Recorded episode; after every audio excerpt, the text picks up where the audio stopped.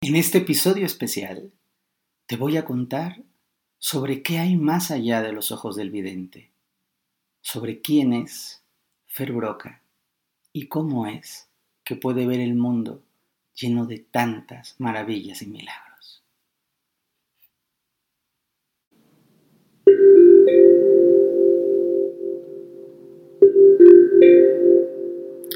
Más allá del mundo visible hay un mundo extraordinario una realidad de energía y vibración, un espacio sagrado, espiritual y mágico. A través de los ojos del vidente, te invitamos a conocer, aprender y a crecer, a descubrir un nuevo universo lleno de maravillas que están aguardando para ti. Comunidad preciosa, ¿cómo están? Los extrañaba muchísimo. Estuve de viaje porque algunos no saben, pero cumplí 40 años y uno de mis propósitos y de las cosas que más disfruto hacer en la vida es viajar. Así es que llegado el tiempo, hice un acuerdo conmigo de tomarme unos mesecitos para recorrer, para caminar, para aprender, para profundizar. Evidentemente, como soy un workaholic declarado, soy una persona que me encanta y me apasiona mi trabajo, mis huequecitos fueron así medio más o menos, pero eh, ya estoy con ustedes otra vez, voy a dejarles unos episodios bien bonitos grabados, voy a seguir de viaje, ahora me voy a un ratito a España, luego voy a ir a India voy a pasar en unos espacios que son muy importantes para mí porque tengo una conexión muy especial con la India. He estado en cuatro oportunidades en India y de verdad que es un lugar fascinante que me encanta ir. Así es que volveré, pero les quiero contar sobre este episodio muy especial. Hay algunos de ustedes que empezaron a seguirnos en el camino. Les recomiendo, por supuesto, que puedan ir, si a alguien le interesa saber la historia de cómo empezó el podcast, al primer episodio que se llama El Inicio, pero el día de hoy te quiero compartir algunas partes muy profundas de cómo es que yo, Ferbroca, me he lanzado a esta aventura de crear el podcast y cómo es la mirada que tengo del mundo. Ya no voy a hablar solo de la parte de infancia, voy a hablar un poco más en este episodio de los diferentes senderos espirituales, de cómo se va creando mi cosmovisión del mundo, de cómo esta cualidad que la energía superior me ha dado, de poder percibir la realidad en otras frecuencias me ha llevado a historias súper bonitas, a historias muy profundas y a otras tantas duras también. Y también en este podcast quiero hacer un pequeño ejercicio de democracia, de honestidad, de transparencia. Porque aunque tú me escuchas en tu casa o me ves a través de YouTube, desde tu oficina donde te toca verme, yo siento que estamos enlazados, sé que estamos conectados y quiero que el podcast se vuelva algo muy, muy útil en su historia. Entonces quisiera preguntarte, y ahí me vas a ir contestando en los comentarios, si las partes del podcast que son más directivas en cuanto a eh, infidelidad o drogadicción, las adicciones, el suicidio, son la parte que más te llena. Si te gusta la parte mística, que a mí me encanta cuando hablo de ángeles, de rituales, cuando hemos hablado alguna vez de velitas, si te gusta la parte del misterio, que también es otra área que me encanta, esta vez vamos a probar en la siguiente temporada, hablando un poco sobre los templarios, sobre las brujas, en las brujas en un sentido bien bonito, muy, muy profundo, muy conectado. Si disfrutas los podcasts cuando hablo de viajes, hemos hablado por ahí del Tíbet, hablamos en alguna ocasión de las pirámides, es rico porque yo necesito que tú que estás ahí, que me escuchas, que me compartes, que lo disfrutas, que te alegra, que te emociona, que tú seas la voz que me diga, oye Fer, a mí me gusta por acá o por acá y lo vamos a ir moviendo. ¿Por qué lo muevo? Porque mi mayor interés al crear este contenido, al escribir un libro, al dar una conferencia, al hacer un curso, un viaje espiritual o un retiro, mi mayor interés es que toque de una manera positiva al mayor número de corazones posibles. Y bien, vamos a empezar, o voy a comenzar hoy contándote un poquito sobre la visión que yo tengo desarrollada desde que soy pequeñito para mí la realidad es totalmente diferente a como la perciben ustedes. Las cosas más sencillas como ver un perro o una naranja un manguito o un árbol, a mí me resultan cosas absolutamente fascinantes. Y cosas que para ustedes son muy, eh, ustedes me refiero a la gente que tiene una visión común de, del mundo, y cosas que para ustedes son eh, muy importantes, a mí me resultan a veces un poco aburridas. Por ejemplo, cuando las personas disfrutan tanto de eh, la moda, de las compras, de estas cosas este, que les llaman mucho la atención, a mí eso me aburre un poco porque la energía que hay en un centro comercial o la energía que se puede pulsar en un, en un casino son un poco aburridas en mi percepción. Pero cuando yo tengo la posibilidad de ir, por ejemplo, a una ciudad peatonal y estoy sentado en un cafecito viendo pasar a la gente, me divierto, me encanta, me emociono con las parejas de enamorados, que cuando están juntitos los enamorados, la energía de los dos se vuelve una sola aura, una sola esencia, y de verdad no saben qué cosa tan bonita es ver esos dos espíritus sincronizados, como cuando se miran empiezan a, a irradiar cablecitos como del, del, grosor de un estambre. Entonces empiezan a, querer y amarse, como cuando se dan las manos dos jovencitos enamorados o dos personas mayores enamoradas. Ese enlazamiento de manos es también un enlazamiento energético. Cómo se conectan las personas cuando están en un vínculo de amor. Ver caminar, por ejemplo, a un papá con su hija chiquita en este enamoramiento precioso y ver cómo el papá con su energía la va envolviendo y la va protegiendo y cómo la niña flota energéticamente porque sabe que estando con su papá no le va a pasar nunca nada malo. El poder observar a las personas que vienen de un éxito interior, gente que viene de practicar un deporte y metió gol o una persona que viene de un negocio y ver su energía, cómo está emocionado, cómo toda la energía se impulsa hacia adelante como un barco, entonces va abriendo la energía del espacio como el océano porque le fue muy bien, entonces va irradiando ese pulso. También puedo descubrir que es, es otro de los grandes alicientes de la vida, como el humor, como la risa, una bolita de amigos, unas personas que se la pasan bien, que se van riendo, cómo van lanzando por ahí por donde van como fuegos artificiales y van echando su luz preciosa por todo el mundo. Es importante que tú sepas que la energía está presente en todo que cuando una persona miente hay una energía, que cuando una persona celebra hay una energía, que cuando una persona ama hay una energía, que cuando las personas están tristes hay un consumo de energía, que cuando estamos inspirados emitimos, pulsamos y sembramos energía preciosa, que cuando tenemos una situación devastadora la energía se nos va al piso, que es verdad, fíjate esto, esto es súper interesante, que cuando las personas dicen es que me siento ahogada o me siento ahorcada,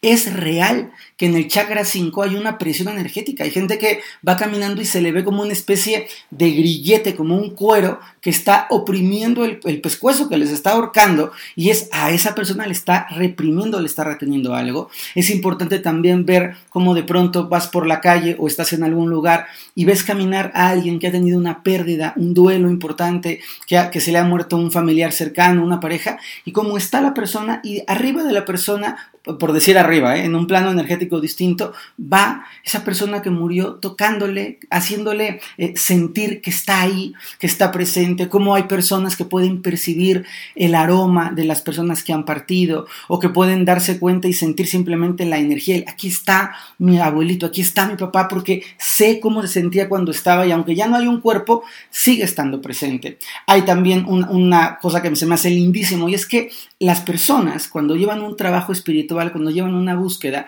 van coleccionando nuevas energías que los acompañan. Entonces, hay personas que van caminando, todos tenemos al angelito de la guarda que ahí va detrás, hay angelitos de la guarda que, que los veo con cara de aburrimiento, porque los humanitos a los que les toca cuidar nunca le han dicho al angelito de la guarda, oye angelito de la guarda, cuídame, acompáñame, aconsejame, dirígeme, guíame, protégeme. Y el angelito está como diciendo, mm, yo aquí estoy al servicio de este renacuajo humano y este renacuajo humano no se le prende el foco de decir, oye angelito, me acompañas, me cuidas, me ayudas. Ya saben, hay un, par de podcasts sobre los ángeles que se los recomiendo un montón, cómo contactar, qué son, cómo pulsan, cómo vibran, que son preciosos. Hay personas que también tienen un trabajo espiritual de una tradición particular. Por ejemplo, gente que es súper devota de la Virgen del Carmen o de la Virgen del Pilar, gente que es muy, muy devota de San Judas y entonces van caminando y hay un halo, como si fuera, ¿cómo se los puede escribir? Como un, como un rayo de luz un poquito denso, como si fuera un, un, algodón este, que tú extiendes y es muy, muy transparentoso, como una gasita, y esa gasita va envolviendo a la persona y es la energía, el bracito, o, una pulsación, una pincelada de energía del Sagrado Corazón de Jesús o del Espíritu Santo, pero también cuando te toca viajar y ves a las personas de otra tradición espiritual, ves esas mismas luces, esas mismas líneas que les van envolviendo, dependiendo de su culto. Es lindísimo, por ejemplo, cómo la energía que emite una, una, persona budista y cómo la energía de esa presencia superior que es el Buda acompaña con una forma totalmente diferente a alguien en África, por ejemplo, que me tocó ver a personas de tradiciones ancestrales muy arraigadas, como los espíritus del bosque van con las personas y son más densos, ojo, eh, denso no es malo, son más gruesos, más fuertes, más toscos y van caminando ahí. Y una persona que es muy sutil, como una persona que practica eh, eh, el budismo en Myanmar, son energías muy, muy, muy, muy pacíficas, muy acomodadas. Entonces, la energía que les va acompañando es tremendamente sutil. Me impactó en algún momento de la vida también poder percibir a los aborígenes australianos, que si no los han visto, les invito a que, le, a que googleen, a que vean una foto, son unas, unas presencias con una fuerza y toda la energía viene de la tierra en ellos. Ellos caminan y es como si estuviera retumbando la tierra a sus pasos. Es impactante. Disfruto muchísimo, por ejemplo, de ver a los niños, de ver cómo algunos papás dicen, ay, sí, mi niño tiene un amigo imaginario. Y digo, no, tu niño no tiene un amigo imaginario. Tu niño a veces está hablando o con un ser desencarnado, con alguien que murió, a veces están hablando con un espíritu superior. Hay niños que sus eh, amigos imaginarios son sus angelitos de la guarda y lo ven y claro, el niño es niño. ¿Cómo le va a poner un angelito de la guarda? Este arcángel Metatrón de la novena dimensión del séptimo día, pues no, ¿verdad? Le va a poner a su amigo angelito de la guarda Pancho o Julio o, o Mari y esos nombres que el niño pone es su manera de identificarse, pero hay niños que están en un diálogo padrísimo y saben algo que he visto que es verdaderamente bello, que es muy lindo. He visto angelitos de la guarda con esa grandeza, con esa grandiosa presencia que tienen, con esa grandeza de vibración que son, hincados en el piso jugando con niños. A ese nivel llegan a querernos. Es tremendo también cuando de, cuando de pronto me, me toca poder entrar en algún palacio, en algún templo, en alguna iglesia, en un santuario y ver cómo la energía es totalmente diferente. Porque así como nosotros podemos decir, es que conozco el agua de una piscina y como el agua de una piscina o de una alberca es, es muy transparente, es el color del fondo y es un clorito, alguien que conoce el agua del océano, como cuando te metes al agua del mar es más densa, tiene otra sensación, tiene otra textura, o si alguien ha podido nadar en un río, como el río que lleva estos sedimentos, que está lleno de vida por debajo, como pulsa, como vibra, pues igual cuando tú tienes mucha sensibilidad energética, entras a una mezquita y percibes cómo afuera del campo energético de la mezquita es una, es una, voy a poner el ejemplo, una agua más clorosa de piscina, un agua más muerta, y de pronto cuando entras en la mezquita es como un océano nutrido, lleno de pulsación, y ojo, eh, hablo de mezquitas, hablo de iglesias, Hablo de sinagogas, de asrams, de templos de la naturaleza, de todas las culturas, porque aunque cada cultura tiene su manera particular de crear los templos, los templos sí son cuando se usan, cuando están en activo, cuando se realizan ceremonias, cuando la gente canta, reza, pide, baila, cuando la gente ofrenda, sí son lugares que conectan la tierra con el cielo. Esto es real. La vibración en un templo hace una pulsación y una conexión tremendamente poderosa entre la tierra y el cielo. Y es verdad que en los templos hay mucho más entidades espirituales, hay, hay, hay templos que son extraordinarios. Ahora no se me va a, a venir el nombre porque es un poco complicado, pero en Japón hay una zona que es una zona como de, de, un, de, un, gran panteón milenario, que tú vas atravesando las criptas, vas, vas atravesando como esos lugares que son llenos de vida, los árboles tienen a los espíritus adentro, y al final de un gran pasillo hay un templo en donde se dice que vive, que vive hoy en día un Buda que se encerró hace milenios. ¿no? Evidentemente, yo respeto quien no lo cree, yo soy, saben que aquí compartimos la visión desde los ojos del vidente, pero que no me importa convencer a nadie, que hay personas a las que les puede ser útil esta información, que pueden saber que así igualito, que como tú no ves los mismos colores que tu perro, así como tú no ves la misma realidad que un caracol, así como tus ojos no pueden percibir como una langosta o como una mosca o como un camaleón o como un águila, así hay personas que vemos una realidad que está ahí, pero que no es fácil de ver para todos. Yo puedo entender, mi padre es un gran músico, cuando yo estoy tocando o cantando con mi padre y mi padre me dice está desafinado, está desentonado,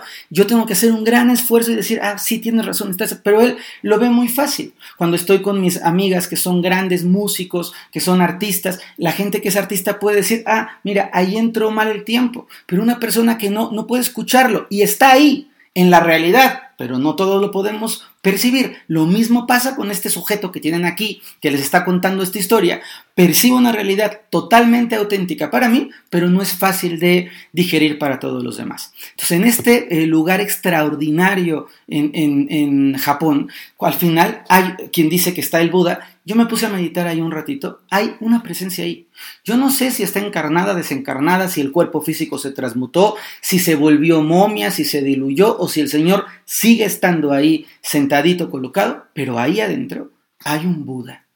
Y ese Buda, cuando las personas llegan, evidentemente la frecuencia, y hemos hablado mucho de cómo tú tienes que sintonizarte con las frecuencias. Si llega un turista con la cámara de... Bueno, no se puede tomar fotos, ¿eh? pero si llega un turista escuchando este reggaetón, o si llega una, una persona con el hartazgo de ya me cansé, o si hay un niño latoso brincando, evidentemente la energía del Buda no está expresada. Siempre está, pero está guardada. Como harías tú exactamente igual si tú tienes en tu casa una, una, pieza que te gusta mucho y sabes que va a entrar un caballo o un rinoceronte, la guardas y la pones ahí en el vestidor. Si tú tienes en tu corazón una emoción que es muy sagrada, no la vas a poner al servicio de la comunidad. Tú vas a elegir quién es el digno o la digna receptora de ese cariño, de esa dulzura, de esa admiración. Entonces, lo mismo pasa en energía. Hay veces que la energía se retrae. Pero sí me importa que sepas que en los templos hay un cambio en la textura de la energía. La energía se siente. Estoy seguro que tú alguna vez has entrado a una casa, a un despacho, a un hospital y dices, pero qué pesado se siente, cómo me cansa, cómo me quema, cómo me duele. Y también has entrado a lugares en donde dices, ay, qué ligerito, me recupero, siento que aquí vibra súper bonito, me sano cuando estoy aquí, cuando estoy en contacto con esta persona. Bueno, además de las personas y de los lugares, hay mucho contacto superior. yo cuando entro en un bosque, en un bosque vivo, ¿por qué digo bosques vivos? Tristemente, hay bosques muy muertos. Hay bosques en donde están los árboles, los pastos y la tierra, pero la energía no está fluyendo ahí. Porque nos hemos olvidado de cuidarlos, porque no se hacen ceremonias, porque construyeron 500 edificios alrededor, porque la tierra del bosque está muerta, porque se ocupa como drenaje, porque de pronto el bosquecito tenía una serie de espíritus en algún tipo de árbol y han talado todos los árboles sagrados. Entonces eso ya es un tapete verde, ya no es un bosque. Pero en los bosques vivos hay guardianes en las piedras, en los árboles, hay seres elementales, hay salamandras, hay hadas, duendes, y es una, experiencia muy particular, porque yo voy caminando y la gente va diciendo, ay, mira, este, la montaña, o wow, date cuenta de, cómo se siente ese pino, qué grandote está, y yo voy percibiendo esas, esas energías, esos espíritus que son absolutamente bellos y bonitos. Me gusta también mucho en este proceso observar a la gente que está enferma y darme cuenta cómo las enfermedades en una gran medida son respuestas energéticas cómo las enfermedades están por ahí y esas enfermedades de repente tienen una pulsación, tienen una vibración. De pronto veo la enfermedad y la persona está tristísima por su enfermedad y yo digo, lo que tú tienes es tristeza, porque en tu energía se ve claramente cómo tienes apretado, cómo tienes cerrado el chakra 4 o de pronto se puede percibir muy claramente cómo no estás teniendo contacto con el cielo, con tu chakra 7 y se ven taponeados, bloqueados, obstruidos. Acuérdense que los chakras son centros de energía que están en el interior del cuerpo y que van regulando diferentes funciones. Y si alguien quiere aprender mucho y muy bonito sobre chakras, tenemos el curso online sobre los chakras y ahí van a descubrir qué son, cómo funcionan, cómo los puedo activar, cómo puedo mantenerlos sanos. Es un curso precioso que está online, no saben la calidad, precioso para que puedan aprender. Bueno, pues todas estas experiencias en donde yo veo a una persona y veo su historia, en donde de pronto puedo leer un libro y sentir en el libro la energía del autor, la energía de quien estuvo ahí, me encantan también los mercaditos de viejo, estos lugares en donde son los, los mercaditos de artesanías, de chácharas, porque uno encuentra unos tesoros y de repente me ha tocado, he tenido la suerte de ir por el mundo y decir, wow, esa pieza es original, véngase para acá y la gente no sabe lo que está vendiendo, pero yo veo la energía, entonces en lugar de ir viendo el objeto que si tiene este, incrustación de no sé qué con no sé cuál, yo voy viendo y digo, eso pulsa increíble, un guardiancito, una energía, he rescatado energías espirituales que estaban colocadas adentro de botellas, de imágenes de cuadros, y las he traído a veces a mi casa, a veces las he compartido con gente que las va a cuidar, a decir, oye, tú eres una entidad espiritual en toda línea, y lo que quiero para ti es que vivas en un lugar en donde puedas coexistir, un lugar en donde, ojo, no estoy hablando solo de espíritus chocarreros, estoy hablando de muchas energías que hay. No todo lo que no ves son fantasmas, muertos y diablos, claro que no, eso es la mínima parte. Hay ángeles, hay guías espirituales, hay espíritus de familiares que acompañan de repente a las personas, nos encontramos con, seres superiores, con maestros ascendidos, con avatares, con querubines, con serafines, con virtudes, con poderes, con tronos, con potestades, de repente algún destello de un arcángel, todo el panteón de divinidades, las energías femeninas, las energías masculinas, y eso va siendo mi vida. Y puse este tapicito de hoy, porque justo mi vida que tengo aquí atrás, este es un, este es un pañuelo de estilo español que me lo regaló una persona a quien adoro profundamente. Y este, este, esta cantidad de colorcitos, de destellos, de movimientos, es un poco como yo veo. Si tú a esto te haces un, un zoom y te acercas solo a mirar uno de los espacios, pues vas a encontrar una figurita. Pero cuando tú abres la visión, te das cuenta que hay muchos tejidos, muchos colores, muchas frecuencias, muchas vivencias en la realidad.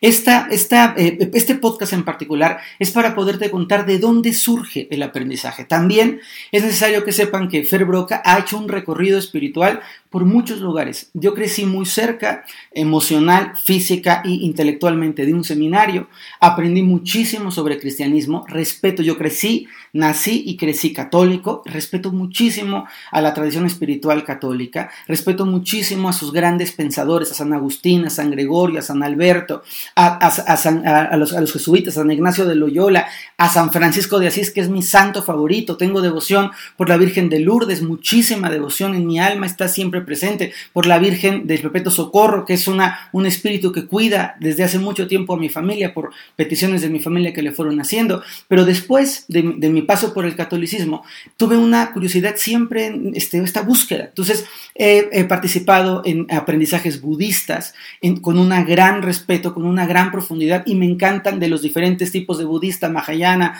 Varyayana, de los diferentes senderos del Theravada, he aprendido y también tengo una, una conexión por la diosa Tara Verde, que me encanta, o por el gran Mahakala, ser protector. Hice recorridos por el hinduismo, y ojo, es algo importante, no solo he hecho recorridos de que yo leí el librito, no, he estado compartiendo con monjes, he estado compartiendo por sadhus, he hecho peregrinaciones en la India, le di muchas vueltas a una montaña sagrada que se llama Lunachala, he, he podido este, estar en, en un contacto estrecho con sufis en Turquía, entonces el sufismo me encanta, me encanta la poesía, pero todo el fondo del sufismo. También he practicado budismo zen, que es un arte del estar quieto, el sazen. He podido experimentar de los textos más profundos del, hinduismo en Pali. He estado en Tíbet, he hablado con los viejos de las montañas, en, en las faldas de las montañas Atlas, en Marruecos. En fin, he podido beber el conocimiento, aprender de chamanismo por toda América, que ha sido un gran regalo para mí,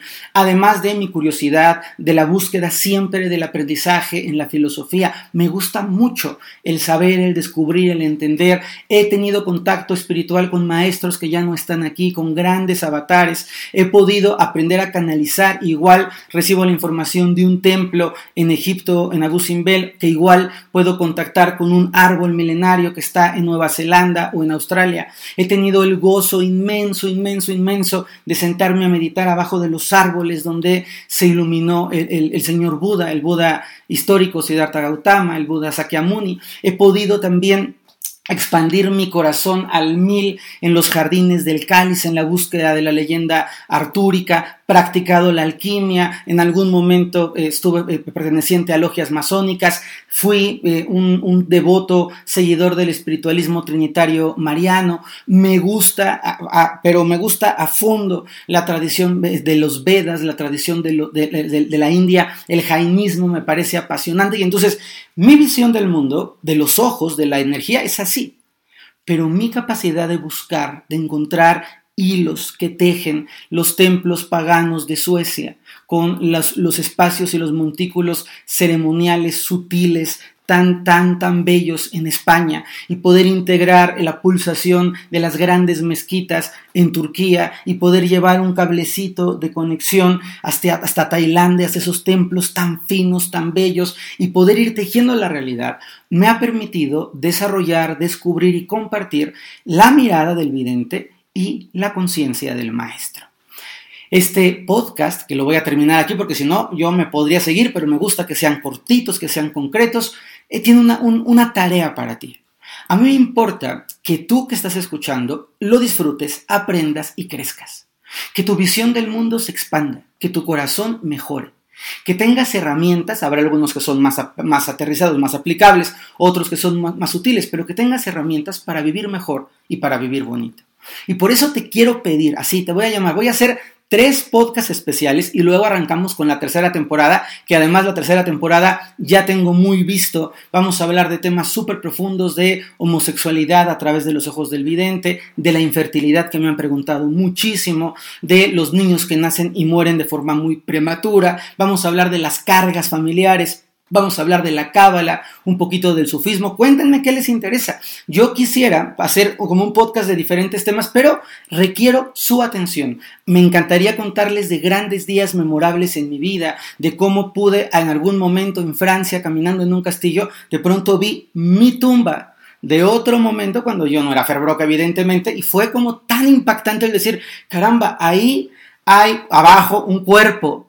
que está sepultado que fue mi cuerpo en otra vida y ahora yo estoy aquí de turista viéndolo. Poder hacerles narrativas impactantes de cómo he tenido avistamientos marianos, de cómo he estado en lugares conviviendo con la niña diosa en Nepal, que fue una de las grandes experiencias de mi vida, con perfumistas de la antigua tradición de perfumistas egipcios en Etna, de poder contarles cómo descubrí la alquimia, cómo hay un taller que se genera. Y bueno, en fin, son tantas cosas que mi corazón quiere transmitir y en esta ocasión, primero que me ayuden a compartir, a difundir, vamos muy bien, pero quiero que este podcast, con toda su magia, con toda su luz, con toda su bonita intención, se expanda y llegue a millones de personas. A ti que me ves en, en Facebook, a ti que me ves en Instagram o a ti, seguidor muy especial de YouTube, te quiero agradecer. Les agradezco porque su respuesta, sus mensajes, su difundir, su seguirme,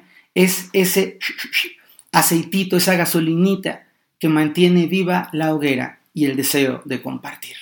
Les envío un grandísimo abrazo. Esto fue a través de los ojos del vidente, edición especial. Mucha luz, mucho bien para todos. Que tu mirada se expanda y que contemples lo que te llene de más amor, lo que sea más bonito para ti.